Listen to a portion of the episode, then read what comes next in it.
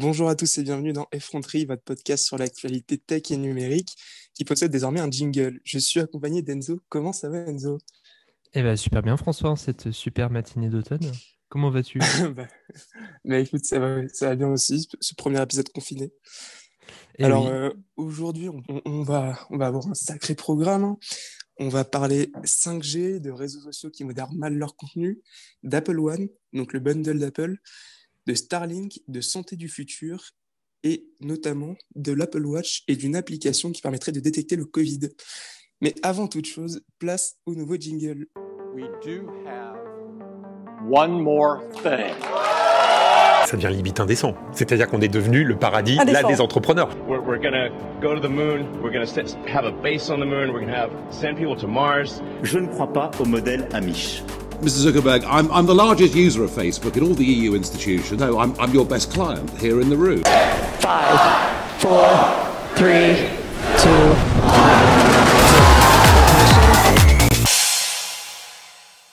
bah, je te propose qu'on commence par une actualité qui est arrivée il y a quelques jours. Samsung réfléchirait à enlever son chargeur et ses écouteurs de la boîte de son prochain modèle de téléphone, à savoir le S21. Alors, c'est vrai qu'Apple l'a fait avec les iPhone 12 et 12 Pro, bah, du coup, euh, le mois dernier.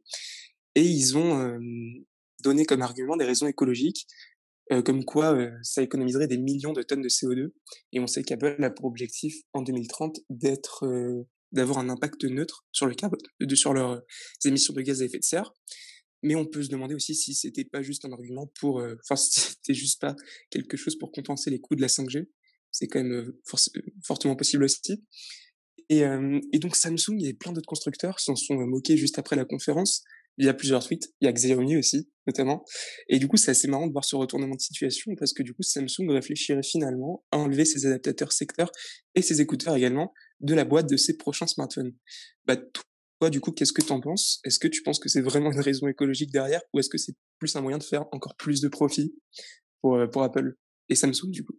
Bah, je pense qu'il y a quand même une raison écologique derrière. Ça fait quelques années qu'Apple, ils sont, je dirais, les leaders dans ce domaine. On a vu ça déjà notamment avec le dernier MacBook Air.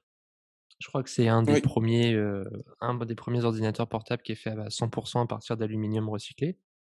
Et ensuite, là, ils s'engagent, je crois, avec les iPhone 12, à recycler les terres rares aussi également. Et je pense que l'objectif, Ouais, et leur objectif à long terme, bah, c'est d'avoir une empreinte carbone neutre d'ici 2030. Donc je pense que c'est un peu dans la continuité. Euh, bah après, c'est pareil, hein, c'est euh, ce magnifique Apple Loop là qui fonctionne 100% à l'énergie recyclable. Je pense qu'il faut. Et, d'ailleurs, ouais. Vas-y. en fait, c'est ça fait depuis pas mal de temps du coup qu'ils ont, cet argument écologique. Déjà, je crois, il me semble qu'il y a tous les Apple Store qui fonctionnent 100% aux énergies recyclables. Ouais, il y a tous les Apple Store et tous leurs moyens de distribution aussi, je crois. C'est ça. Et du coup aussi, il me semble que sur les Apple Watch et les et je sais plus quel produit, enfin les produits en aluminium de chez Apple, c'est 100% recyclé à chaque fois. Il faudrait vérifier, mais il me semble que c'est bien le cas. Je crois que, la, série, la série 6 hein, est le premier modèle qui est fait à partir d'aluminium recyclé. Enfin, les modèles en aluminium avec les nouvelles couleurs un peu flashy, là, en bleu, en rouge, etc. Ouais. Après, après au-delà, au-delà de l'aspect écologique, je pense aussi que c'est dans leur volonté de, d'un futur sans aucun port. Hein. Il y a pas mal de rumeurs qu'en parlent, et moi je pense que d'ici deux ou trois ans, on n'aura même plus de port pour charger le téléphone. Hein. C'est vrai, et moi d'ailleurs, je pense que dès l'an prochain, je pense que le modèle, les modèles Pro, c'est-à-dire les iPhone 13 Pro et 13 Pro Max, s'ils gardent le, le chiffre, à mon avis, auront plus de Lightning, donc le port de recharge. Ça me paraîtrait un peu la logique évidente. Bon après, faut suivre, faudra suivre. Mais, euh, mais moi, c'est ce que je pense en tout cas. Oui, c'est sûr. En plus, comme ça, ça justifierait le fait qu'ils ne sont pas passés à l'USB-C. C'est qu'ils restent sur le Lightning euh, pour vendre tous leurs accessoires, entre guillemets. Et euh, après, il n'y aura pas de transition. Ça fera directement le Lightning, plus aucun port. Ouais, et, d'ailleurs, autre argument favorable à Apple, ils ont baissé le prix de leurs adaptateurs et de leurs écouteurs. Du coup, en soi, on peut très bien se dire, ah ouais, mais ils font ça pour qu'on achète plus d'adaptateurs. Mais finalement, euh, vu que eux-mêmes baissent leur prix, on peut se dire que c'est vraiment une raison écologique. Bon après évidemment, ils, Apple, ils, cherchent à faire plus d'argent. Mais... c'est pour éviter un peu le backlash aussi, je pense. Hein. Parce qu'il y a quand même pas mal de gens qui, qui gueulaient sur les réseaux sociaux, hein. surtout les nouveaux utilisateurs, tu vois, qui arrivent, qui n'ont pas forcément Ne serait-ce que pour la charge rapide, tu vois, il faut passer par une brique USB-C Lightning Mmh. que tout le monde n'a pas forcément, et ça, c'est, bah, tu rajoutes des frais supplémentaires. Après, je crois que, je crois que grâce à notre chère Europe, hein, les utilisateurs européens auront quand même les Non, écouteurs dans la boîte. hein. France, France, uniquement la France. Pas... C'est loi française Ah bon? En oblige, Allemagne et tout ça, c'est pas pareil? Ah ouais, non, non, ils ont, ils ont pas d'écouteurs. Nous, c'est une loi française qui oblige les, les, les, fournisseurs de téléphones, enfin, les, ceux, ceux qui euh, vendent des smartphones, à vendre à kit main libre à côté. Il me semble que c'est par rapport aux gens, un truc comme ça. Mais du coup, euh, du coup, Apple est obligé de fournir des écouteurs dans la boîte. Ok, d'accord. Tu... On en apprend tous les jours avec François-Marie. Ah ouais, et du coup, est-ce que euh, les autres entreprises type euh, Samsung Xiaomi qui ont jamais vraiment mis le côté écologique en avant, euh, c'est vrai que elles n'ont pas tellement de raisons à supprimer leurs leurs écouteurs et leurs chargeurs pour des raisons écologiques. Quoi. Donc, euh, faudrait voir. Est-ce qu'après elles se tournent dans la même direction qu'Apple? C'est faudrait faudrait voir parce que Apple est souvent considéré comme euh, celui qui fait les premières actions, ensuite tout le monde suit. Est-ce que ça va être également le cas dans l'écologie? Je sais pas. On verra bien les prochaines années nous le diront. Effectivement, après Samsung, je pense qu'ils ont plus de plus d'intérêt à se cadrer sur Apple parce que entre guillemets, ciblent un peu le même marché. Mais après, euh, avec les enjeux politiques qu'on connaît, euh, toutes les marques chinoises pas forcément besoin de le faire. hein. Parce que quand tu regardes leur- le gros de leurs ventes, c'est pas forcément sur un marché euh, qu'on a, qui est vraiment sensibilisé au réchauffement climatique, on va dire. Ouais, c'est vrai. Ouais, c'est vrai parce que on- bah, la Chine, qui est un des premiers émetteurs de, de gaz à effet de serre au monde, il me Ah semble. oui, oui, tout à fait. D'ailleurs, euh, qui a augmenté, je crois, cette année encore avec le confinement, euh, qui est passé à des taux euh, voilà. 250 fois supérieurs à la norme requise, alors qu'il faisait la leçon à l'Europe, euh, aux États-Unis, il n'y a pas si longtemps que ça. Ça me fait toujours assez rire, ça. Ouais, bah, c'est un truc, euh, c'est un truc qu'il faudra suivre, l'écologie dans le numérique, parce que c'est vrai que c'est un, c'est un sujet dont, dont beaucoup de gens euh, parlent et qui d'ailleurs est en- étro- étroitement en lien avec le prochain sujet dont on va parler, à savoir la 5G. Et Est-ce oui, que c'est effectivement. euh, un vrai, un vrai avantage pour notre société ou est-ce que ça va être un nouveau désastre écologique comme certains l'annoncent? Enzo, tu vas nous en parler? Alors déjà, attends, on va, on va introduire le concept, parce que ce sera un concept qui sera là toutes Bien les sûr, semaines. bien sûr. Donc, on va partir sur un, un concept révolutionnaire qui s'appelle la chronique. Donc, euh, une semaine sur deux, on va se, on va se relayer. Donc, cette, cette semaine, c'est moi qui m'y colle. Et euh, semaine prochaine, bah, ça sera euh, notre cher François sur un sujet, euh, Ici présent. sur un, sur un sujet encore mystérieux, mais que nous découvrirons tous ensemble la semaine prochaine. Donc, du coup, allez, petite intro et on y va. Acronyme qui à lui seul forme tellement peu et à la fois tellement de choses. La 5G, c'est avant tout une promesse, un ancrage durable dans notre futur. La promesse du très haut débit en tout lieu et en tout temps, du métro au loft parisien en passant par la campagne profonde et les chalets alpins. La 5G signe notre indépendance à la fibre optique et nous permet d'entrevoir un nouveau niveau technologique. Voitures autonomes, télémédecine, télétravail à son paroxysme ne sont qu'un échantillon d'une liste non exhaustive d'applications qui vont bouleverser notre société, toutes permises par la 5G. Les plus sceptiques d'entre vous me diront que nous sommes dans une recherche de rapidité inutile, que la 5G n'est qu'un objet marketing sans réel intérêt et n'est que le symptôme de notre volonté d'aller toujours plus loin, toujours plus vite, toujours plus rapidement, peu importe le coût. À ces sceptiques, je répondrai que la nature humaine est de progresser et qu'à ce titre, l'innovation technologique doit être permanente, incessante et illimitée. Grâce à la technologie, nous serons capables d'atteindre des sommets jamais imaginés. Dans quelques années, nos voitures se conduiront toutes seules, les voyages interspatiaux seront banalisés, et les folies de quelques écologistes résistants éberlués seront à jamais passées dans l'oubliette impitoyable de l'histoire. Mais qu'est-ce que la 5G Sur le papier, la 5G, c'est un download à plus de 4 gigas par seconde, un ping en dessous de 1 milliseconde et une stabilité de réseau peu importe le lieu et la densité de population. Des performances qui font rêver tout ex-heavy enthousiaste qui nous écoute. Seulement voilà, petit hic. Et oui, il y en a un. La technologie nécessaire pour atteindre ces débits utopiques dans le vieux continent est le MM Wave, dit onde millimétrique, qui est essentiellement une onde à portée réduite et donc plus énergétique. Il y a évidemment une perte de portée, ce qui nécessite de plus nombreuses antennes pour garantir ce débit dans l'ensemble du territoire. La fréquence correspondant à ce débit est de l'ordre du 26 GHz. La France et l'Europe ne seront équipées qu'en 3,5 GHz. Adieu les téléchargements instantanés, nos rêves de réalité virtuelle ambulante et l'hyperconnectivité promise. L'optimisme américain se retrouve fracassé par notre réalité. Les sceptiques, de par leurs augures, écrivent notre présent. High speed, nous disait Apple. Wait as always, nous répond l'Hexagone. Eh bien, moi-même je suis surpris. Hein. Je... Quel Ah, travail, bravo pas, Enzo pour hein. cette. Ah, je m'y attendais pas du tout. Bravo pour, euh, pour, euh, pour euh, cette chronique incroyable. Et donc, on va en parler de la 5G, parce que c'est vrai que c'est un, c'est un débat de société. C'est, même plus un débat qui touche le numérique et la technologie.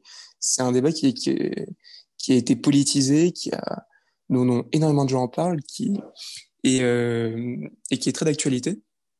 Donc, bah, on a compris avec ta magnifique chronique que la 5G, c'était un vrai idéal de progrès, mais qu'en même temps, en France, aujourd'hui, c'était bah, galère, parce qu'en même temps, c'est il y avait un certain paradoxe. On a de la 5G, mais c'est pas de la vraie 5G. Alors, aujourd'hui, est-ce que la 5G a une vraie utilité dans notre société? Ou est-ce que, comme un certain maire de Bordeaux le dirait, est-ce que ce n'est pas uniquement utilisé pour regarder du porno dans l'ascenseur? C'est bien la question à laquelle on va essayer de répondre. Euh, moi, honnêtement, je pense que la 5G, c'est nécessaire pour tout le monde. Alors, beaucoup de gens vont dire, oui, c'est nécessaire pour la télémédecine, pour les voitures connectées, euh, tout ça. Mais moi, je pense que, évidemment, derrière, en ayant de la 5G, on va plus consommer. On va consommer plus de contenu. Euh, les séries Netflix, elles se, rechargeront immédiatement. les téléchargements également. Mais finalement, en, ayant des vitesses bien plus rapides, ça va nous permettre d'être plus rapide tout court. Et ça, nous, ça, nous faire, ça, peut que nous faire gagner du temps et de l'efficacité dans, notre travail ou même dans la consommation de, de contenu. Donc finalement, je n'arrive pas à avoir de problème. Alors après, il y a la dimension écologique, encore une fois, comme on en a parlé tout à l'heure. Mais là également, on n'a pas vraiment de preuves. On sait que la gauche, aujourd'hui en France, a demandé un moratoire sur la 5G, mais en s'appuyant sur très peu de preuves, même voire aucune. Et donc, c'est aujourd'hui l'argument écologique est, euh, est assez bancal. Et moi, je pense que la 5G, c'est une vraie petite révolution. Toi, t'en penses quoi du coup sur cette dimension? Bah, déjà, moi, je pense que c'est assez, euh, assez hypocrite hein, de la part de, du clan, entre guillemets, euh, anti-5G. après, ça part dans des délires 5G, qui les antennes 5G qui transmettent le Covid, alors qu'officiellement, t'en as que 3 ou 4 en France d'antennes 5G. ça m'a toujours fait assez rire, toutes ces, tous, ces, tous ces délires. Mais moi, ce qui me fait surtout assez rire, c'est que comme je le disais, tu vois, la fréquence qui va être disponible en France de 3,5 GHz. Donc effectivement, la nocivité que les ondes électromagnétiques peuvent avoir, c'est au niveau de leur fréquence, parce que la fréquence délimite du coup leur puissance et leur portée. Et quand tu regardes par rapport aux mm. ondes qui existent déjà pour la 4G, c'est quand même très marginal hein, comme augmentation. Hein. Donc euh, après, je veux bien qu'il y en ait qui s'inquiètent, tu vois. Euh, et c'est vrai, hein, après, c'est un débat légitime. Hein, tu as, de plus en plus de gens, et ça c'est scientifiquement prouvé, qui deviennent hypersensibles à tout ce qui est ondes, etc. Et c'est normal parce que le corps humain, il n'est pas équipé pour ça à la base. Mais ça reste quand même euh, très marginal. Mais est-ce que moi, je trouve que c'est plutôt, c'est plutôt une reprise politique et une reprise sociologique, on va dire. Parce que les mêmes gens mmh. là, qui s'insurgent contre la 5G, après j'étais petit à l'époque, mais j'avais pas l'impression que ça, fait, ça avait fait tout un débat euh, pour la 4G. Hein.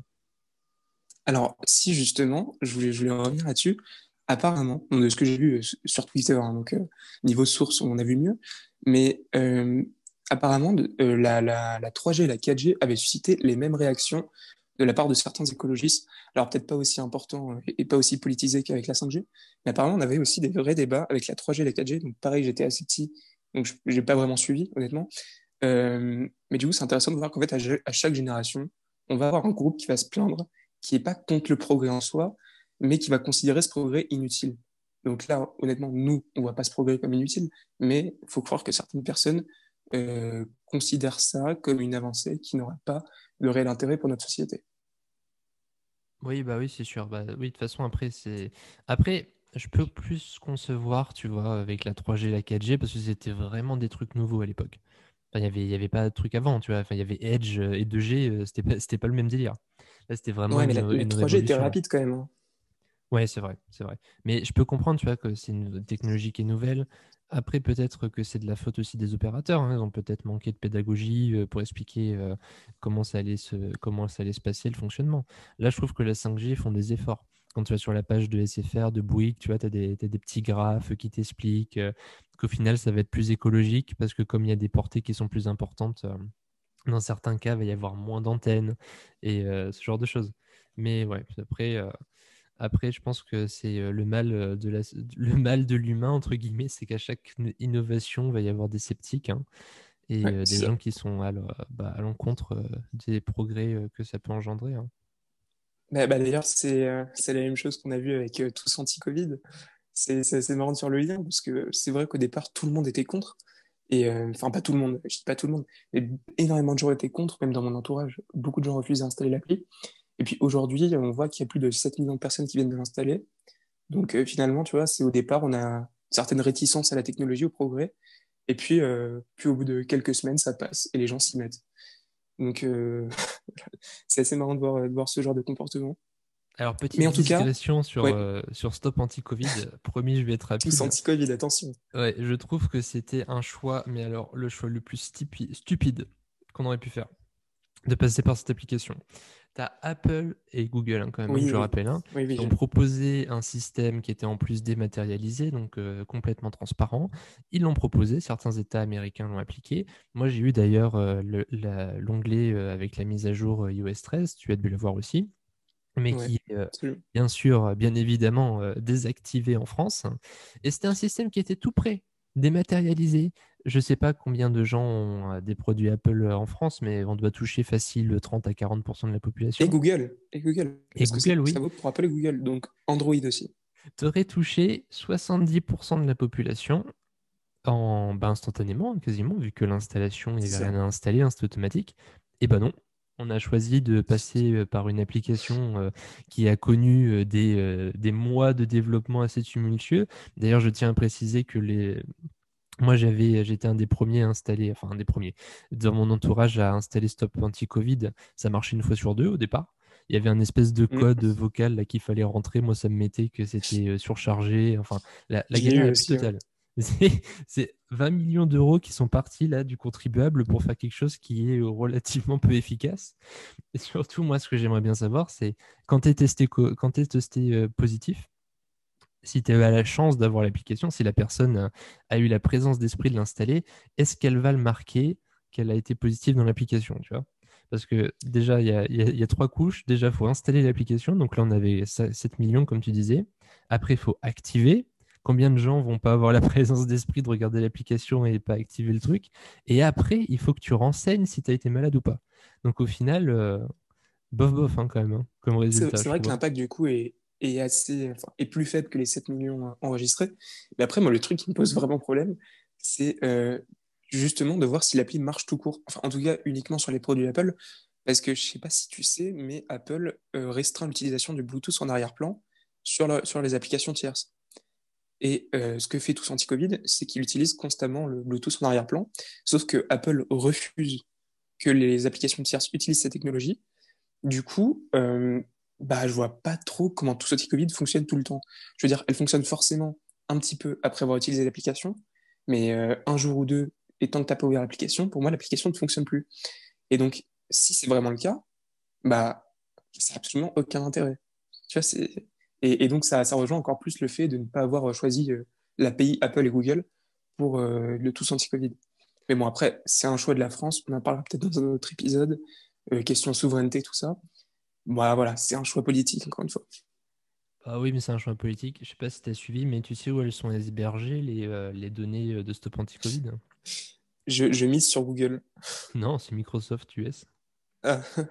Alors que tu as ah, je ne sais combien d'entreprises françaises. Non, donc tu vois, euh, la souveraineté, ça a du beau, mais au final. Ouais, et puis d'ailleurs, je sais si vous allez regarder dans, dans l'appli Tous Anti-Covid, vous allez dans, dans les mentions légales et vous regardez les librairies qui ont été utilisées pour l'application, il y a facile les trois quarts des librairies qui appartiennent à Google. c'est incroyable, vraiment. Oui, en fait, on a, on a pris, piqué du Google et on a refait une application notre sauce. Mais en plus de ça, on a, ça a coûté 20 millions d'euros. C'est à peu près ça, pour faire un résultat moins fiable. C'est à peu près ça le, coût de l'opération. Ouais, c'est vrai que c'est assez dommage quand même, parce que surtout, vu qu'on voit que les gens commencent à s'y mettre, c'est dommage de, euh, bah, que ça fonctionne pas en fait. Mais bref, on en parlera peut-être plus tard dans un, autre, dans, un autre, épisode. On va arrêter de digresser sur ce sujet.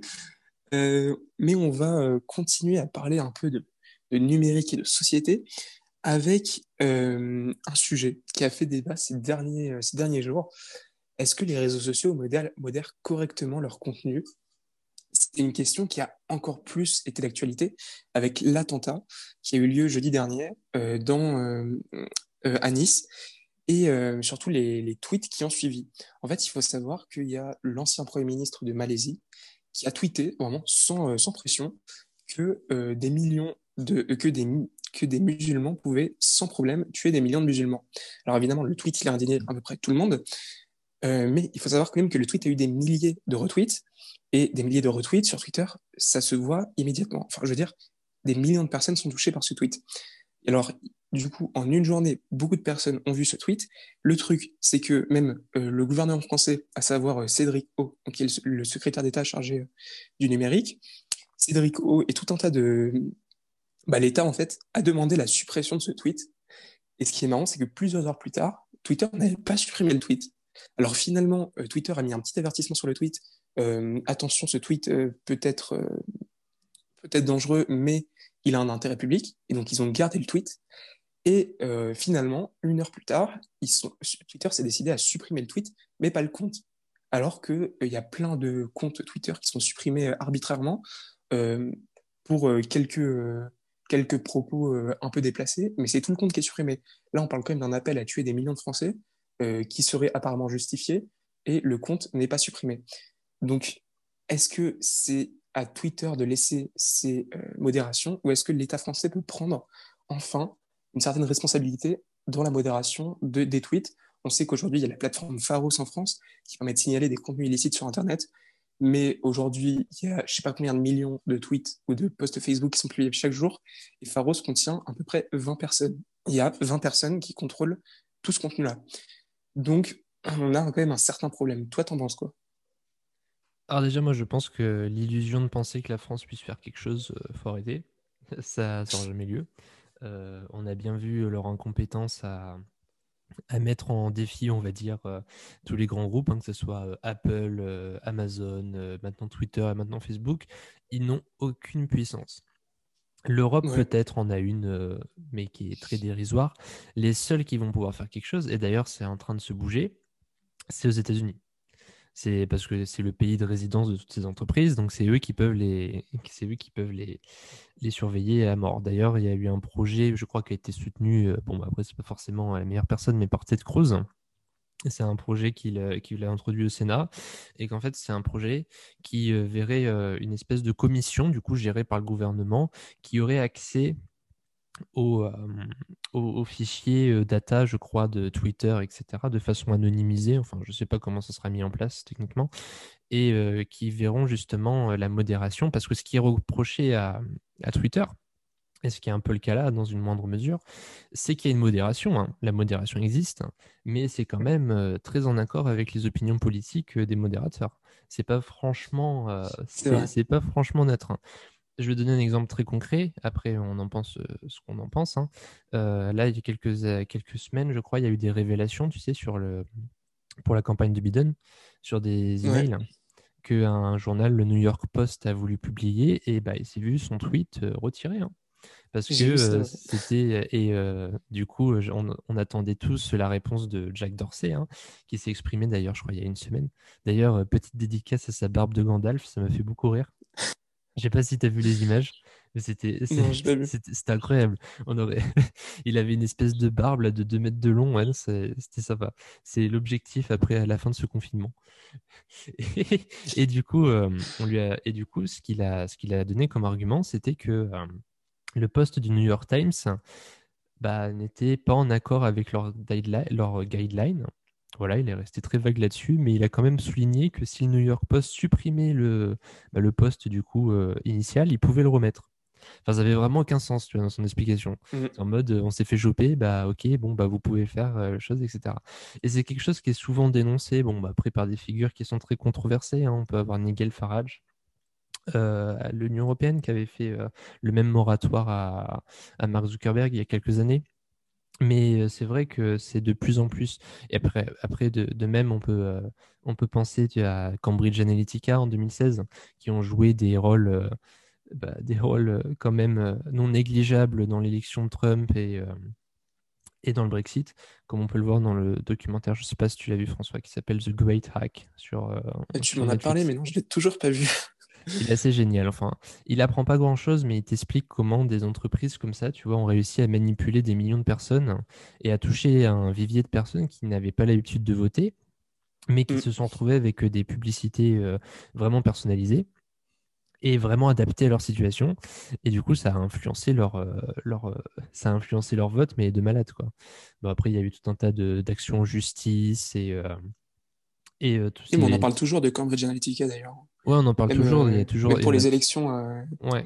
qui arrivent du coup ce soir. Voilà. Euh, Enfin, à l'heure où on enregistre ce podcast, euh, on en parle encore. Alors pourtant c'était euh, il y a quatre ans. Mais du coup, j'aimerais euh, revenir sur la haine en ligne en France. Alors tu vois, quand tu dis que le gouvernement peut rien faire, je suis pas d'accord. Euh, justement, il y a un an, il me semble, je sais plus, si plus c'était il y a un an ou il y a quelques mois, mais il me semble que c'était il y a un an. Euh, donc la députée euh, Laetitia, Avia a proposé une loi pour limiter la haine en ligne, donc qui s'appelle la loi Avia, et euh, qui demandait aux réseaux sociaux, donc les principaux réseaux sociaux, Twitter, Facebook, tout ça, de supprimer tout propos haineux dans les 24 heures, ou sinon il y allait avoir une amende. Alors là, c'était beaucoup de gens en parlé, beaucoup de gens critiqué cette loi. Alors ce qu'il faut savoir, c'est que cette loi, elle est passée, mais elle a été retoquée au Conseil constitutionnel, qui a considéré ça comme une certaine censure. Alors effectivement, on peut voir ça comme de la censure, mais si on ne prend pas des mesures assez drastiques aujourd'hui, comment est-ce qu'on veut pouvoir éviter la en ligne sur les réseaux sociaux? Aujourd'hui, les réseaux, soci- les réseaux sociaux, on voit bien qu'ils n'ont pas grand-chose à faire de la haine en ligne. Enfin, quand on voit sur Twitter qu'il y a des euh, tweets de terroristes qui restent pendant des heures, voire pendant des journées, voire pendant des semaines, même s'ils sont signalés, comment on peut leur faire confiance et euh, comment on peut refuser que l'État ait un certain droit euh, de censure sur euh, ces réseaux? Donc euh, c'est vrai que c'est une question qui se pose et, que, et qui, et qui va se poser encore longtemps, je pense. Ah, ça c'est bien, tu vois, c'est parce que dans ce podcast, on a des opinions euh, assez différentes avec François. Et C'est bien, on peut, on en débattre dans la joie et la bonne humeur. Alors moi, je pense que c'est une très bonne chose que ce soit faire toquer cette loi, la, la loi, la loi Avia. J'étais absolument contre, même si elle est en train de revenir par le biais européen. Pour la simple et bonne raison que, euh, vu la cancel culture euh, qui existe en ce moment sur Twitter, effectivement, tu vas virer les propos haineux, mais tu vas aussi virer euh, tous les propos qui sont en désaccord avec euh, les mouvances globales. Mais je globales, suis pas d'accord. Je suis pas d'accord, justement. Je pense Euh, que Mais oui, mais avoir une certaine neutralité. Le problème, c'est que non, ça peut pas être neut- neutre dans le sens où c'est le gouvernement qui gère ça. Mais de base, oui, c'est pas neutre dans leur modération. Regarde, Facebook, Twitter, c'est pas neutre. Mais Facebook et Twitter ne sont pas le gouvernement. Regarde typiquement, le gouvernement, il peut très bien dire, nous aujourd'hui on a des valeurs républicaines et tout ce qui est anti-républicain, on le supprime. On s'en fout de si c'est de l'opposition ou quoi que ce soit, tant que c'est anti-républicain, on le supprime. Donc évidemment, un tweet terroriste, euh, c'est anti-républicain, ce serait supprimé. Et en restant juste à, ce, à finalement cette, cette limite républicaine, on peut éviter euh, d'aller euh, censurer tout et n'importe quoi et de se transformer en régime autoritaire. Et euh, je pense que on peut quand même censurer ce qui est considéré comme n'allant pas, comme allant à l'encontre de la France, ou en tout Je cas aux suis, valeurs de la je France. suis d'accord, mais du coup, quelles sont les valeurs de la France et qu'est-ce qui est républicain? Est-ce que, par exemple, une critique sur l'immigration, euh, euh, sur l'immigration ou une critique sur certaines cités, etc., serait, considérée comme anti-républicaine et donc supprimée Ah non, ça c'est une Facebook? opinion. Ça, c'est une... Non, c'est une opinion. Par contre, si cette opinion appelle à la haine, elle serait automatiquement supprimée. Oui, mais tu es d'accord que c'est touchy quand même comme sujet. Euh, ça, va Ah, vraiment hein. dépendre des, ça va vraiment dépendre des gens qui sont en, en- en charge de ça. Comment tu veux être vrai, subjectif hein? Tu peux pas. Bah, Comment tu veux être neutre, pardon? Non, C'est comment tu es objectif voilà, ça. Euh, non, le, le- non, justement. Enfin, après, co- comment considérer un tweet comme républicain ou non républicain? Je pense que la question peut être débattue. Donc là, on a notre magnifique Assemblée nationale qui, peut répondre à cette question. Euh, mais aujourd'hui, je pense que ça peut être une solution pour éviter la haine en ligne, parce qu'aujourd'hui, en tant qu'utilisateur de Twitter, la haine en ligne, c'est courant, c'est devenu courant, littéralement. Et euh, sous chaque tweet, ça peut être un tweet de politique, un tweet de, de créateur de contenu de n'importe qui, vous allez retrouver de la haine. C'est absolument incroyable. Ça a été démocratisé et c'est un vrai problème. Et aujourd'hui, je pense qu'il va falloir s'y attaquer parce que c'est un risque pour, euh, bah, pour plein de gens et pour notre démocratie également. Après, on va pas rentrer, on va pas po- trop politiser le truc. Si tu veux, Non, on va, on va pas politiser le truc, mais juste euh, dernier petit. Moi, à mon avis, quelque chose qui serait plus efficace et qui permettrait euh, d'éviter tous ces débats futiles sur est-ce qu'est-ce qui serait considéré comme républicain? Est-ce que les propos trop conservateurs vont être filtrés de base? Ça serait une levée intermédiaire de l'anonymat sur, sur les réseaux sociaux. Non, c'est ça, tu vois, je suis. C'est-à-dire que chaque propos engage ta personnalité juridique. Donc, tu es, forcément es anonyme hein, sur les réseaux sociaux. Hein. Je veux dire, les gens ne peuvent pas savoir. Mais si jamais ton tweet est flagué, là, on peut te retrouver sans aucun souci et tu es responsable de ce que tu dis.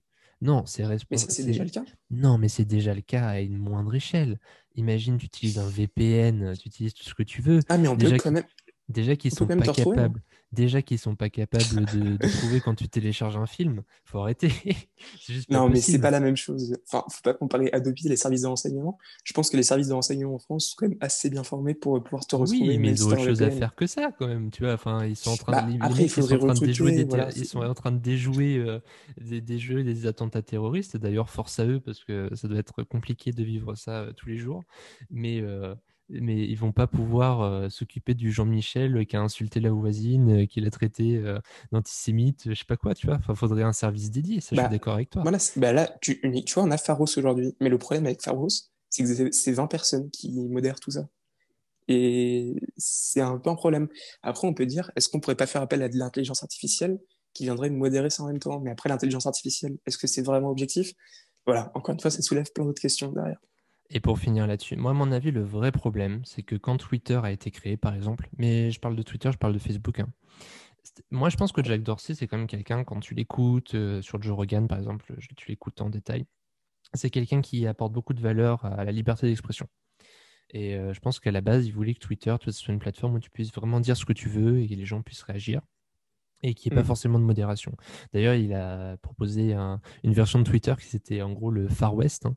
Ça serait une version de Twitter où tout le monde peut dire ce qu'il veut. Il n'y aura absolument aucune modération. Bon, ça, ça pas vu C'est déjà le cas. Hein. Je, ne sais pas si ça. Bon, oui, enfin, je sais pas si ça verra le jour une fois, euh, un jour. Mais je pense qu'effectivement, tous ces acteurs, tu vois, que ce soit Facebook ou Twitter, ils n'anticipaient pas la force qu'allait prendre leur plateforme ils n'étaient mmh. pas équipés pour, tu vois. Euh, Twitter, quand il a créé ça, il c'était ah bah super, ça va être quelque chose qui va concurrencer les médias, on va pouvoir s'exprimer librement, tout le monde va pouvoir donner son avis. Et je pense pas qu'il avait en tête que ça allait devenir la troisième plateforme d'expression dans le monde. Ils sont, ils sont, vraiment sous-équipés pour ça. Et après, je peux comprendre, tu vois, vis-à-vis de leurs utilisateurs qui veulent pas forcément donner euh, contrôle aux États. Parce que tu donnes le contrôle à la France, après tu dois donner le contrôle à d'autres personnes. Puis au final, c'est un bordel parce qu'en fonction des élections, en fonction des gens qui passent, tu as des règles qui vont changer, tu as des règles qui vont pas changer. Et au final, ils vont perdre toute l'intégrité, même s'ils en ont pas beaucoup dans certains cas, qu'ils avaient réussi à construire auprès du, consommateur. Mmh. Mais je suis d'accord avec toi pour le coup. Euh, euh, et, du coup, sans grande transition, on va parler d'un sujet qui n'a absolument rien à voir.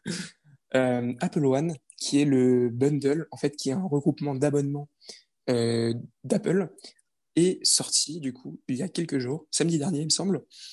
Euh, pour résumer ce que c'est, c'est une, offre qui permet de regrouper les principaux services d'Apple, donc à savoir Apple TV+, le concurrent Netflix, Apple Music et Apple Arcade et, un, et iCloud, qui est regroupé dans une offre qui est bien moins chère. Aujourd'hui, c'est disponible dans tous les pays. On l'a même en France, surprise.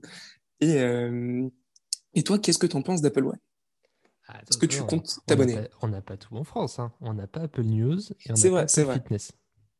Alors, c'est vrai, on peut préciser ça. Aux États-Unis, il y a trois abonnements euh, le forfait individuel, le forfait familial et le forfait dit premier. Le forfait dit premier, il a deux, euh, deux services supplémentaires qui est Apple News Plus, donc euh, en gros un service de presse, et euh, Apple Fitness Plus, c'est-à-dire un service où vous allez pouvoir faire du sport chez vous avec euh, votre téléphone.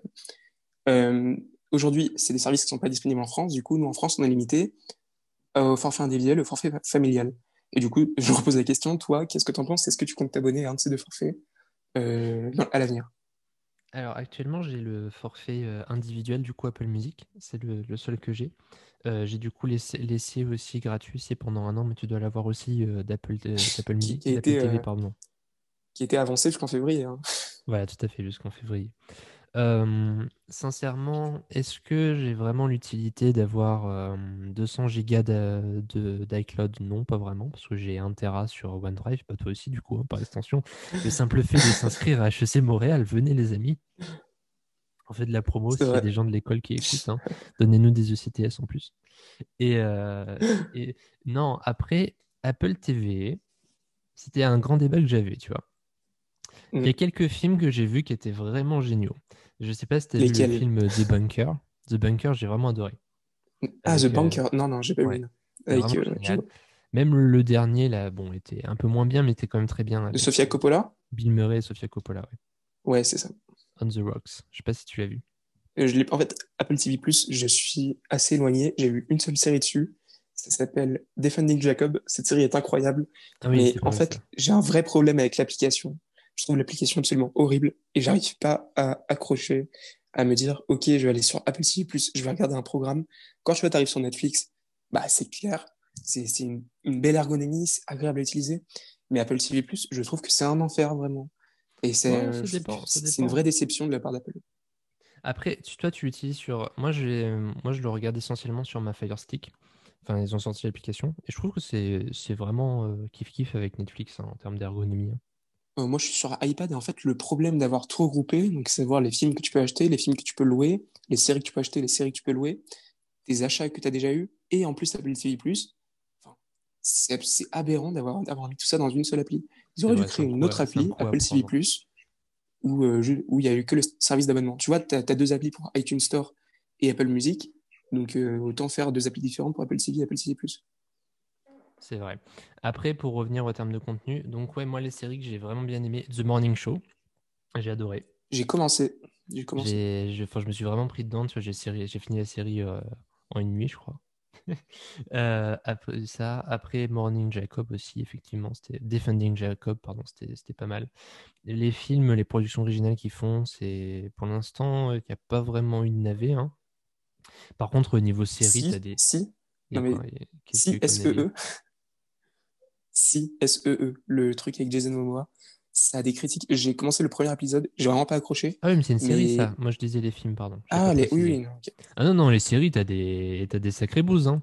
le truc avec Jason Momoa, euh, bon voilà, à part si t'es un adolescent prépubère euh, qui est excité par des biceps, euh, ça pas vraiment méchant, ça.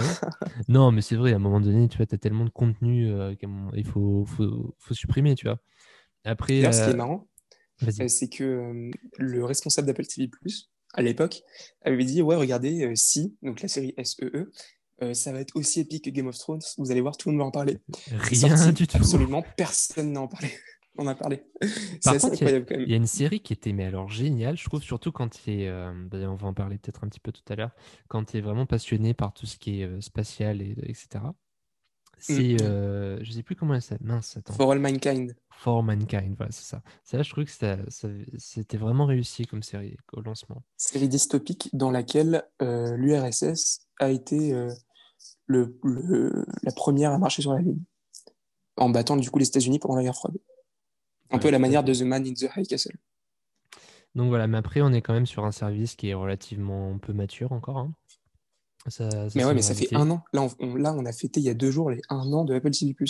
Incroyable de se dire que le service a tant floppé à ce point, alors que c'est quand même Apple. Hein. Ça a pas floppé, c'est pas vrai. C'est juste qu'ils privilégient la... Non, je suis pas d'accord avec toi, parce que quand même beaucoup de gens qui sont abonnés, quand tu regardes statistiquement, même qui sont hors dehors de l'abonnement euh, gratuit. Hein. Et je pense que là, il y a eu des annonces, tu vois, sur les séries qui arrivent. Il y a potentiellement du lourd hein, qui va arriver. Notamment, il y a quelque chose... Il y a Foundation. Ouais, Foundation, ça a l'air euh, absolument incroyable. mais c'est une série. Regarde Netflix, des Foundation, ils t'en font 5 par an, tu vois. C'est... Après, ils mettent pas le même budget, mais je veux dire, euh, pour moi, Apple, ils devraient marquer le coup, genre typiquement euh, sortir un, un truc d'une, d'une très grande licence, que tout le monde puisse regarder, et refaire leur appli, et pour moi, ils auraient un vrai service qui peut concurrencer peut-être Prime ou Netflix. Netflix, pas encore, ils ont pas assez de programmes, mais peut-être Prime dans un premier temps. Ah, mais tu sais qu'ils vont peut-être avoir le James Bond là. Je sais pas si t'as suivi, mais ils bah, apparemment, non, pas du tout. Ouais, non, ils ont. Bah, apparemment, euh, MGM a, a, dit que, euh, que ça allait sortir en salle et qu'il n'y avait pas de négociation avec euh, les services de streaming. Ouais, on verra, on verra comment le Covid ça évolue. Hein. On verra, effectivement. C'est vrai que ça serait, ça serait un coup, ça serait un, ça serait un sacré ah, coup marketing. Hein. James Bond, Apple TV+, euh, ah, ce serait incroyable. Si, euh, si James Bond sortait sur Apple TV+, ce serait dommage parce que moi je voulais le voir en salle. Un James Bond, ça se regarde en salle, pas sur un iPad. Mais euh, ce serait vraiment incroyable. Ce serait un sacré coup de leur part. Pour, pour, le contexte, vous avez en face de moi, enfin à distance, un individu qui est allé voir six fois Tenet en salle, je crois, d'après cette story Instagram. quatre fois, quatre fois, doucement. quatre fois, incroyable. Il était si bien que ça en, tant que grand fan de Nolan, c'était un peu nécessaire de, pour, euh, que je le fasse. D'accord. Bah, du coup, attends, on va, on va parler un peu aussi des autres euh, rapidement. Du coup, oui, euh, bah, vous êtes sûrement au courant, hein, parce que notre, je pense que notre, nos auditeurs sont quand même un peu au fait de l'actualité. Donc, il y a Apple Fitness qui n'a pas été encore lancé. Hein. Je crois que ça commence Apple Fitness Plus, attention. Apple Fitness Plus. Qui a été présenté en septembre avec l'Apple Watch 6, dont on va parler après. Ok, d'accord. Donc il y a Apple Fitness Plus qui est sorti et on a aussi euh, du coup Apple News. Bah, Apple News, ça fait plusieurs années hein, que c'est sorti aux États-Unis, mais à mon avis, ça verra jamais le jeu. Ça verra ouais, mais Apple euh, News Plus, c'est sorti il y a un an, je crois, du coup. Ça verra jamais la lumière du jour en France, je pense. On verra. Je sais pas du tout. Bah, parce que non, après, tu vois, je trouve que c'est quand même c'est assez intéressant. Tu moi qui lis beaucoup de journaux quand même ça m'aurait intéressé tu d'avoir accès au Figaro, euh, au Point, Libération, ce genre de choses euh, au sein d'une même application avec un seul, seul abonnement. Mais je pense que je crois que me souvenir qu'ils avaient entamé des négociations avec les principaux lobbies français et que c'était assez chaotique et qu'en gros ils voulaient des prix différents de rémunération, etc. Ils étaient assez frileux que ce soit une entreprise comme Apple qui gère leurs revenus. Du coup, je pense qu'on va pouvoir s'en passer pendant euh, plusieurs années. Pour moi, ça va faire comme Apple Pay euh, Apple Pay, du coup, qui a été lancé en 2014 aux États-Unis. Il me semble qu'on l'a eu en 2016-2017 en France. C'est bien ça, il me semble. Donc Apple News Plus, pour moi, on devrait l'avoir dans un ou deux ans en France. Sachant que ça a été lancé en 2017, mais toutes les banques ne le font pas encore. Hein. Euh, il me semble qu'en France, quand même, il y a, il y a facile 90% des banques qui le prennent en charge. les plus grosses banques le font. Caisse d'épargne et tout, c'est assez récent. Hein, ah, si, ah oui, c'est récent, mais il me semble que ça le prend en charge. Bah, de toute façon, on verra bien hein, pour euh, Apple News Plus. Hein. Et l'Apple Card, hein, pas 11 ans, mais qui ne viendra sans doute jamais en France, malheureusement. Ouais, après, Apple Card, à part, pour flexer, c'était pas très intéressant. C'est vrai que ça sert pas à grand chose. Surtout quand tu regardes, quand tu regardes le prix de la carte bancaire, elle est, enfin, c'est excessivement élevé. Je crois que c'était 17 euros par mois, un truc comme ça. Euh, honnêtement, j'ai pas regardé. Tu vois, les banques, c'est pas trop un truc qui me passionne. Mais euh, honnêtement, je sais pas. Ils ont pas trop euh, révolutionné le marché de la banque, honnêtement. Mais après, c'est pas trop ce qu'on leur a demandé. Bon, faudra voir dans le futur ah, c'était, s'ils gardent ce service. C'était surtout un truc pour flexer. C'était un partenariat avec Goldman Sachs en plus, si j'ai bonne mémoire. Ouais.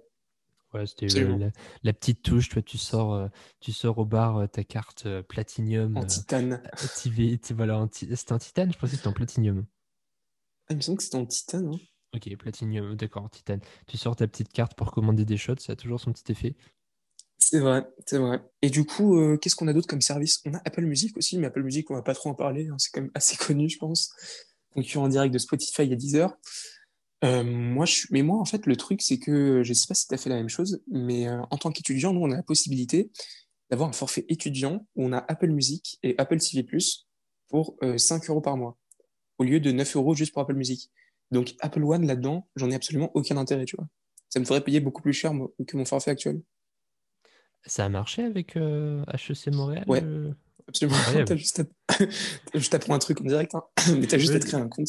Tu m'apprends un truc en direct. Ouais, après, moi, je suis dans l'offre annuelle, tu vois, parce que j'aime pas avoir des mensualités, je préfère payer en one shot. Mais euh, mm. ouais, je crois que c'est pas possible avec l'offre étudiante. Mais... Si, si, je crois. Je, euh, je suis... en, fait, je sais, non, je sais pas honnêtement. Mais il me semble qu'il y avait un, un truc annuel. Enfin, faudra vérifier. Ah bah, je, je vais aller me renseigner après l'émission. Donc, sans transition, on va parler de Starlink, qui est un autre service qui n'a absolument rien à voir avec Apple One et euh, dont Enzo, tu vas nous présenter cet incroyable service développé par Elon Musk. Et oui, effectivement. Alors, je vais faire ressortir le fan, le fait, mettre à côté, on va dire, euh, le fanboy qui est en moi, parce qu'Elon Musk, c'est absolument euh, mon idole et mon héros de toujours. Non, je grossis, les traits, mais en vrai, c'est quelqu'un quand même. J'ai une grande admiration pour lui. Et révolutionne encore, once again, un secteur qui est l'Internet. Donc alors, Starlink, pour ceux qui n'ont pas trop suivi, qu'est-ce que c'est? C'est la promesse d'un Internet qui est assez haut débit hein, au final. Hein. Même, est-ce qu'on peut le qualifier d'ultra haut débit? Peut-être pas, mais c'est du très haut débit, ultra haut débit à terme, partout dans le monde. Euh, et le seul, le seul euh, moyen nécessaire pour y accéder, c'est une petite antenne qui est commercialisée, je crois, autour de 300 euros. Et l'abonnement, euh, si, si je suis bien au courant, je crois que c'est une quinzaine d'euros par mois, un truc comme ça. Après, c'est Mais il me semble que c'est beaucoup plus, hein. Non, Je sais non, pas si on non. avait les mêmes trucs. Ou alors c'est par an que j'ai vu le forfait, mais il me semble que c'était beaucoup Canada, plus. au Canada, je crois que les bêta-testeurs, bah, ils payent pas de toute façon pour l'instant, mais je crois qu'à terme, c'est 15 euros par mois, quelque chose comme ça. Ah oui? Ok, bah je Le- en fait, ton forfait, il va augmenter euh, quand tu es dans des zones où il y a une plus de densité population. Parce que d'ailleurs, c'est assez intelligent de sa part. Il voulait pas se mettre en, combat, tu vois, euh, direct avec les opérateurs. Parce que c'est un lobby qui est quand même très important et ça aurait fait euh, beaucoup de problèmes. Du coup, en fait, là, ce qui se passe, c'est qu'il propose un service, et peu de gens le savent, il propose un service qui va euh, être, entre guillemets, financé par le gouvernement américain. Parce qu'il Ouais. il est en concurrence du coup avec AT&T, je crois, qui ont également le même système et qui ont des performances qui sont bien, bien plus médiocres. Et euh, en fait, pour gagner, ce- pour gagner cet appel d'offres, et c'est un budget assez colossal, hein, je crois que c'est de l'ordre de 50 milliards de dollars ou même 500, je sais plus. Enfin, c'est dans ces eaux-là, de toute façon. Des montants aux États-Unis, euh, c'est toujours, euh, c'est toujours hallucinant. Et euh, il faut qu'ils proposent une connexion supérieure à 30 mégas par seconde et avec un débit en, de- en deçà de 24 millisecondes, je crois. Enfin, pas un débit, une Ouais. latence. Et je crois qu'il a, il a atteint ses. Après, dans les bêta-testeurs qu'on voit sur Reddit, hein, notamment, il y a quand même des sacrées différences de débit pour l'instant en fonction de l'endroit où tu es. Il y en a qui ont du 15 mégas par seconde, il y en a qui sont même, quand même atteint du 1 giga par seconde, j'ai vu, en fonction de l'encombrement euh, atmosphérique. Parce que oui, après, il y a des facteurs à prendre en compte. hein. S'il y a plus ou moins de nuages, apparemment, ça influe euh, sur euh, la qualité de ta réception. Et si le satellite est loin, s'il est décentré, désaxé, enfin bon, c'est assez, assez complexe. Du coup, pour l'instant, je crois qu'il y en a quelques centaines hein, de satellites euh, Starlink. Tu me dis si je me trompe. Euh, honnêtement, j'en ai aucune idée, mais il me semble que ça fonctionne en France.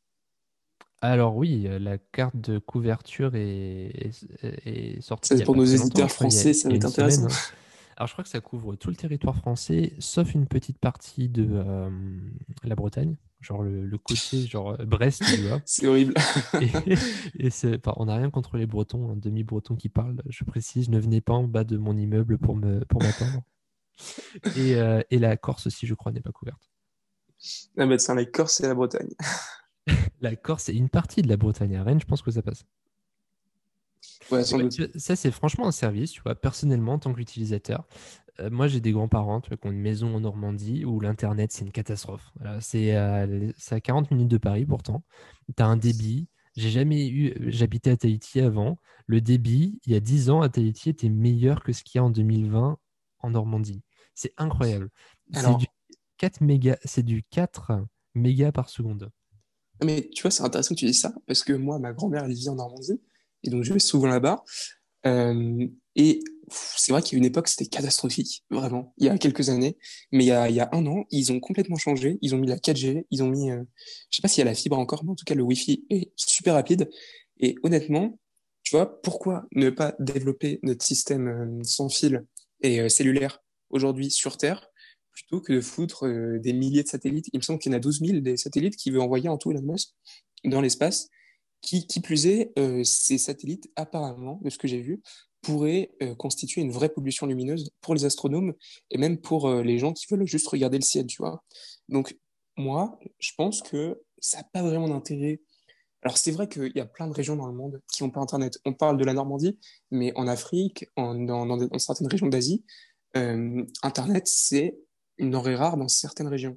Donc c'est vrai que mettre Starlink, ça permettrait à chaque personne dans ces endroits d'accéder à Internet pour un prix qui n'est pas forcément très élevé. Maintenant, euh, pour moi, ça vaut pas le coup de mettre autant de satellites parce que euh, l'impact que ça va avoir sur euh, l'orbite de notre planète, enfin pas l'orbite, je veux dire, ça va pas changer l'orbite de notre planète, mais dans l'atmosphère de notre planète, on va se retrouver avec des tas de satellites ça va être une vraie galère pour garder l'espace et apparemment ça va poser aussi problème pour les astronomes. Donc toi, t'en penses quoi là-dessus? Moi, je pense qu'il y a un fond un peu encore, euh, comme à chaque fois qu'il propose quelque chose, hein, de là, c'est moi qui prends parti. Hein. Oui, c'est toi qui prends part. non, moi, je prends, je prends parti pour Elon Musk dans le sens où ils ont quand même fait beaucoup d'efforts. là. Effectivement, les, les points que tu soulèves sont assez légitimes.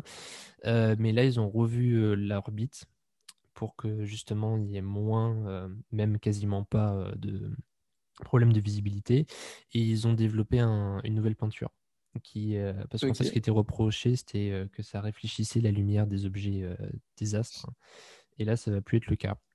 Après, sincèrement, d'un point de vue utilisateur, le jour où ils proposent quelque chose à 2 gigas par seconde partout, Orange, etc., je leur fais ciao, bye bye, je déchire leur box et je passe chez Starlink. Hein.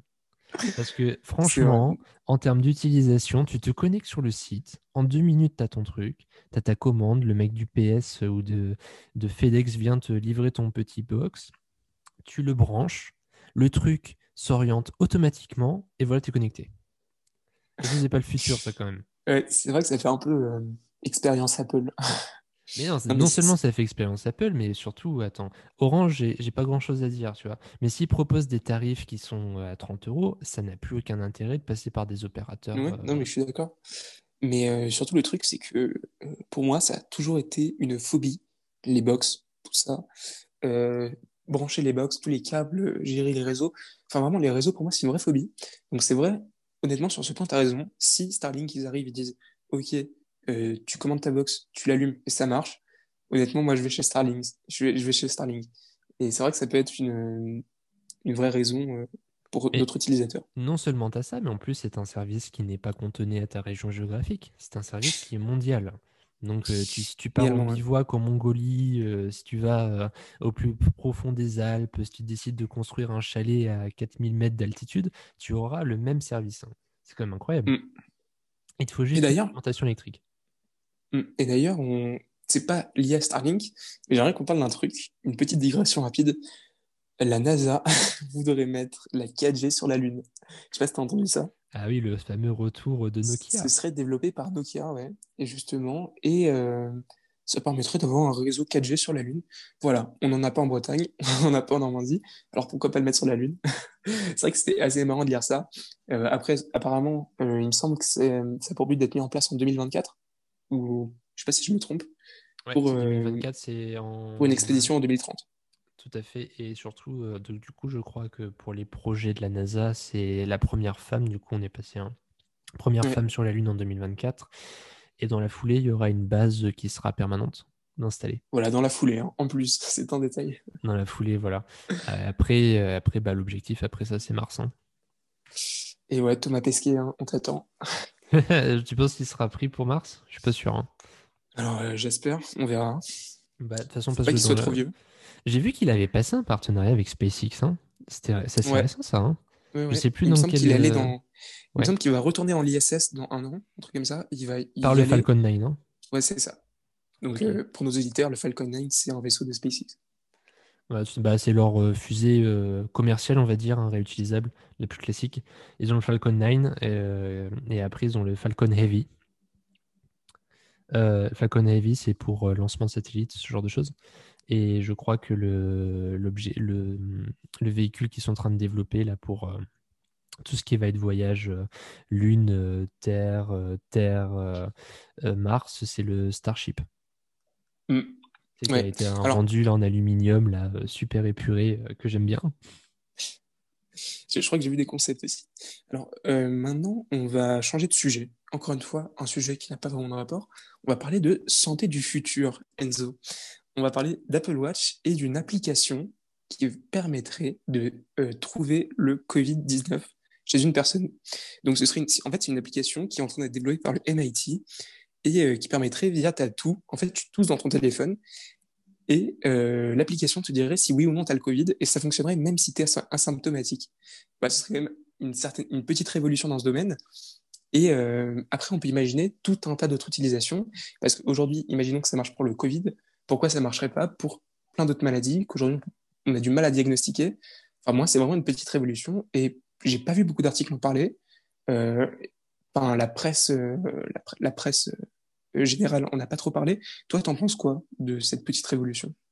Bah moi je trouve, je pense de toute façon que la réponse, euh, si la réponse se fait pas par le vaccin, la réponse au Covid, ça fera, ça se fera par la technologie. Hein.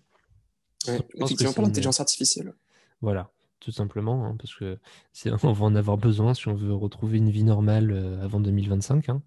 Et après, euh, si jamais tu as du Covid-21, du Covid-22 qui arrive, euh, enfin, ce serait une catastrophe.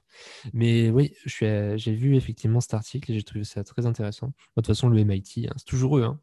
C'est pas juste d'ailleurs. Hein. Chaque fois qu'il y a quelque chose d'assez incroyable, c'est toujours le MIT. Et euh, mais du coup, en fait, cette application, elle rejoint un point plus important qui est l'utilisation des technologies ou plus généralement de l'intelligence artificielle dans le domaine de la santé. Et pour ça, j'aimerais qu'on parle de l'Apple Watch. Alors, c'est vrai que c'est un, produit qui est un peu un ovni pour certaines personnes, où ils voient ça comme un truc inutile qui coûte très cher et qui est uniquement là pour se la péter. Tu vois, je comprends les gens qui pensent ça. C'est pas mal de penser ça en soi, parce que un peu de personnes ont une Apple Watch. Mais aujourd'hui, je pense que l'Apple Watch, c'est le futur de la santé. Alors effectivement, Apple euh, la vend comme ça, c'est carrément le slogan de l'Apple Watch Series 6, donc qui est le nouveau modèle. Mais moi, je pense que euh, est avec tout un tas de capteurs dans l'Apple Watch, dans plusieurs années, que, combiné à une, intelligence artificielle assez puissante, pour moi, l'Apple Watch, elle pourra remplacer un médecin. Alors c'est vrai que c'est un pari qui est assez important, mais pour moi, euh, il y a toutes les raisons pour qu'une Apple Watch remplace un médecin et que tu plus à aller te déplacer et que juste par une petite notif, euh, ta montre te dise euh, si tu es malade, ce que tu dois prendre et te diagnostique tout un tas de choses. Et encore une fois, ça rejoint le, truc du Covid-19 développé par le MIT. Imaginons que tu es ça sur l'Apple Watch. Ton Apple Watch, elle te dit OK, tous. elle te dit OK, mec, t'as le Covid. Ce serait un peu incroyable quand même. Ouais, je suis d'accord avec toi. Après, je pense pas que ça vrai. Enfin, la, vocation d'Apple, c'est de remplacer forcément le médecin. Mais c'est vrai de l'accompagner à 100%. Et de toute façon, je pense que c'est toujours bien de, faire de la prévention. Au-delà, tu vois, de tout un tas de capteurs qui sont pas encore présents, même avec les capteurs, je sais par exemple personnellement que j'étais pas vraiment un grand sportif euh, devant l'éternel et que la Apple Watch, tu vois, mine de rien, ça m'a motivé un petit peu, tu vois. Ouais, avec les fameux anneaux euh, Oui, faire mes randos. Et puis au final, tu vois, c'est satisfaisant de les fermer. Tu vois, tu te mets, au mmh. début, tu te mets 600 calories par jour, après tu passes à 700, après tu passes à 800, et puis après... Je suis toujours à 500. tu as tes petits trophées après qui arrivent, tu vois, euh, et après tu peux, as ta petite carte euh, que tu peux voir sur ton iPhone, sur le trajet que tu as fait. Non, je trouve que c'est vraiment intuitif. J'ai eu d'autres smartwatches par le passé. Euh, Apple, c'est vraiment les leaders dans cette expérience. Mmh, Il y a aussi Garmin aussi, Garmin. mais bon, c'est Garmin, mais, pour, tu vois, sportif.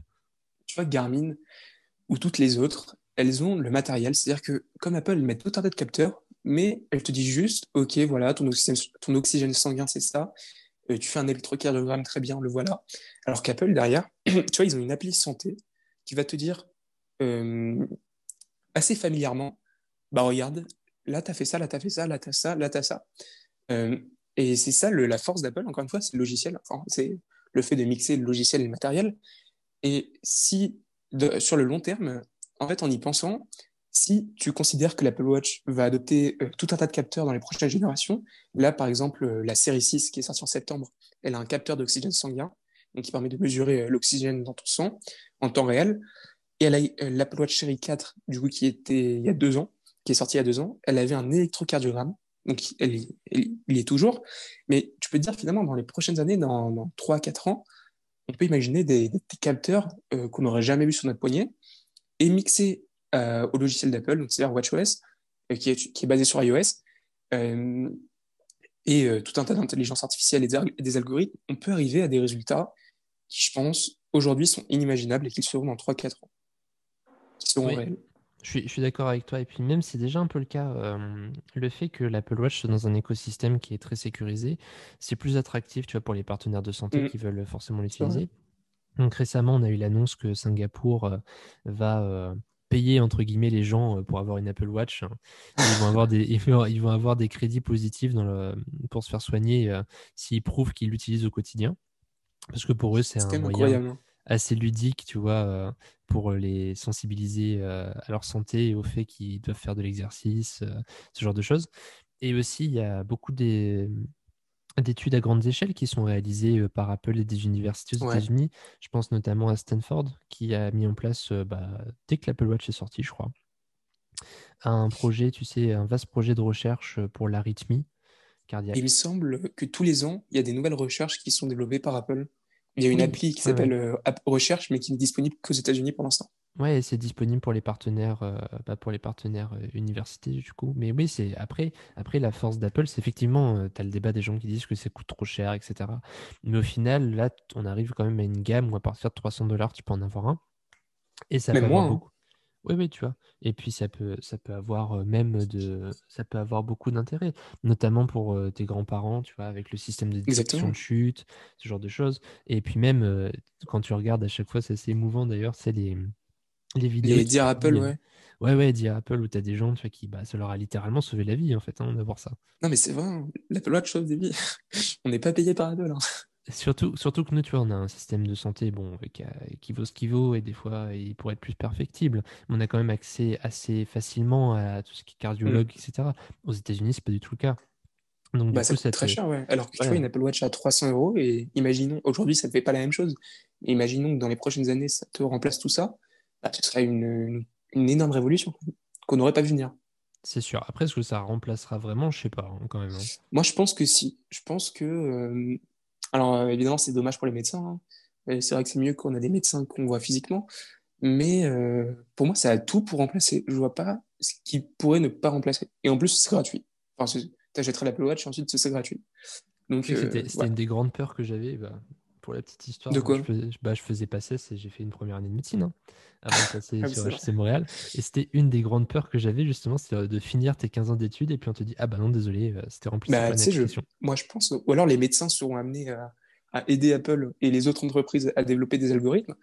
Mais honnêtement, moi, je, honnêtement, les médecins généralistes, dans 10-15 ans, euh, je vois pas trop, 6 ans, une vraie utilité euh, dans la vie de tous les jours. Même les spécialistes, hein, tout ce qui est chirurgie, etc. vrai. Tu vois ce qu'est en train de faire. Il y a une entreprise qui est à ses côtés, euh, s'appelle Da Vinci, qui font tu sais, tout ce qui est prothèses, euh, tu sais, les prothèses assez ouf qu'on voit là, les gens qui font des tractions avec, euh, qui courent, qui nagent, et qui font des robots chirurgicaux, c'est qui sont ultra précis.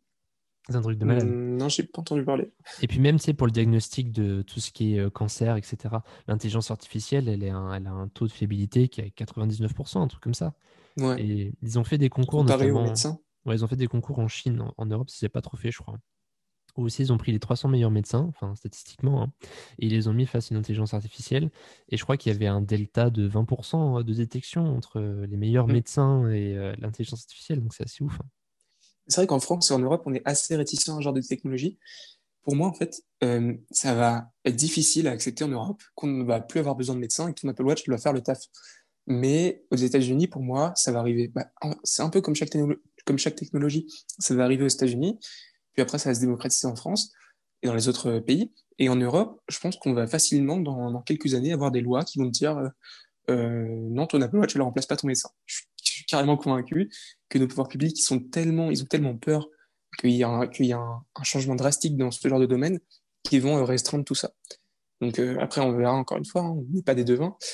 Mais, Mais euh, mais moi, ça pourrait faire un bon hors-sujet, tu vois, la santé du futur. hein. c'est vrai. Hors série, pas hors sujet. Un hors-sujet, bah, hors, bah, oui, hors-série, t'as raison. Petit, petit lapsus. Mais- un, un prochain hors série très rapidement. Voilà. Un prochain hors série. Ouais, non, effectivement, on verra. Après, moi, je sais que personnellement, tu vois, si. euh, Après, je sais que je suis un peu. Je suis pas forcément. euh, Je sais pas ce, quel serait ton avis sur la question. Mais si on me proposait, tu vois, un diagnostic fiable à 99% fait par une machine ou un diagnostic fiable à 78% fait par un humain, je choisis la machine à 100%. hein. Ouais, non, mais c'est vrai. hein. Après, après, je comprends qu'il y a des gens, tu vois, qui ont besoin d'une approche empathique, euh, quelqu'un qui leur explique, tu vois, posément, etc. Moi, quand je suis dans, bah, quand j'ai un problème de santé, moi, ce qui m'importe, tu vois, c'est l'efficacité et retourner, euh, enfin, re- revenir, euh, re- retrouver la forme, on va dire, le plus rapidement possible. Donc, effectivement, quelque- un système comme ça, euh, qui est essentiellement algorithmique, ça me dérangerait pas plus que ça. Tu vois, t'imagines, euh, Amazon, ils ont une catégorie pharmaceutique. Bon, aujourd'hui, c'est pas le cas, mais t'imagines, ils ont ça, et ton Apple Watch, euh, elle sait ce que t'as, et automatiquement, elle va commander sur Amazon les produits, et genre, dans la journée, c'est livré chez toi, tu vois, c'est... Ouais, ça, c'est Ça, incroyable. Ils sont en train, ils, forcent en plus hein, Amazon là. hein. Moi, je pense dans 2-3 ans, ils auront, euh, ils auront l'autorisation aux États-Unis euh, de délivrer des médicaments. hein. Bah, on verra bien, mais en tout cas, pour moi, ça, ça va mettre du temps à arriver en Europe, si ça arrive un jour, mais en tout cas, aux États-Unis, ça risque d'arriver assez rapidement, effectivement. Ouais, c'est sûr. Est-ce que ça arrivera? Je pense pas que ça arrivera en Europe, hein, vu le poids euh, des lobbies pharmaceutiques, euh, très clairement. Bon, bah, écoute, Enzo, je pense qu'on a un peu fait le tour Et oui, on a, ça y est, on a fait le petit tour de- du programme. de, des, des sujets. Euh, eh bien, merci d'avoir écouté Effronterie. On vous retrouve la Merci semaine à prochaine pour un épisode un peu spécial. Et euh, d'ici là, on vous, on vous... et d'ici là, passez une très bonne semaine. We do have one more thing. Ça devient limite indécent. C'est-à-dire qu'on est devenu le paradis là, des entrepreneurs. We're, we're gonna go to the moon. We're gonna set, have a base on the moon. We're gonna have send people to Mars. Je ne crois pas au modèle Amish. Mr. Zuckerberg, I'm, I'm the largest user of Facebook in all the EU institutions. No, I'm, I'm your best client here in the room. Five, four, three, two, one.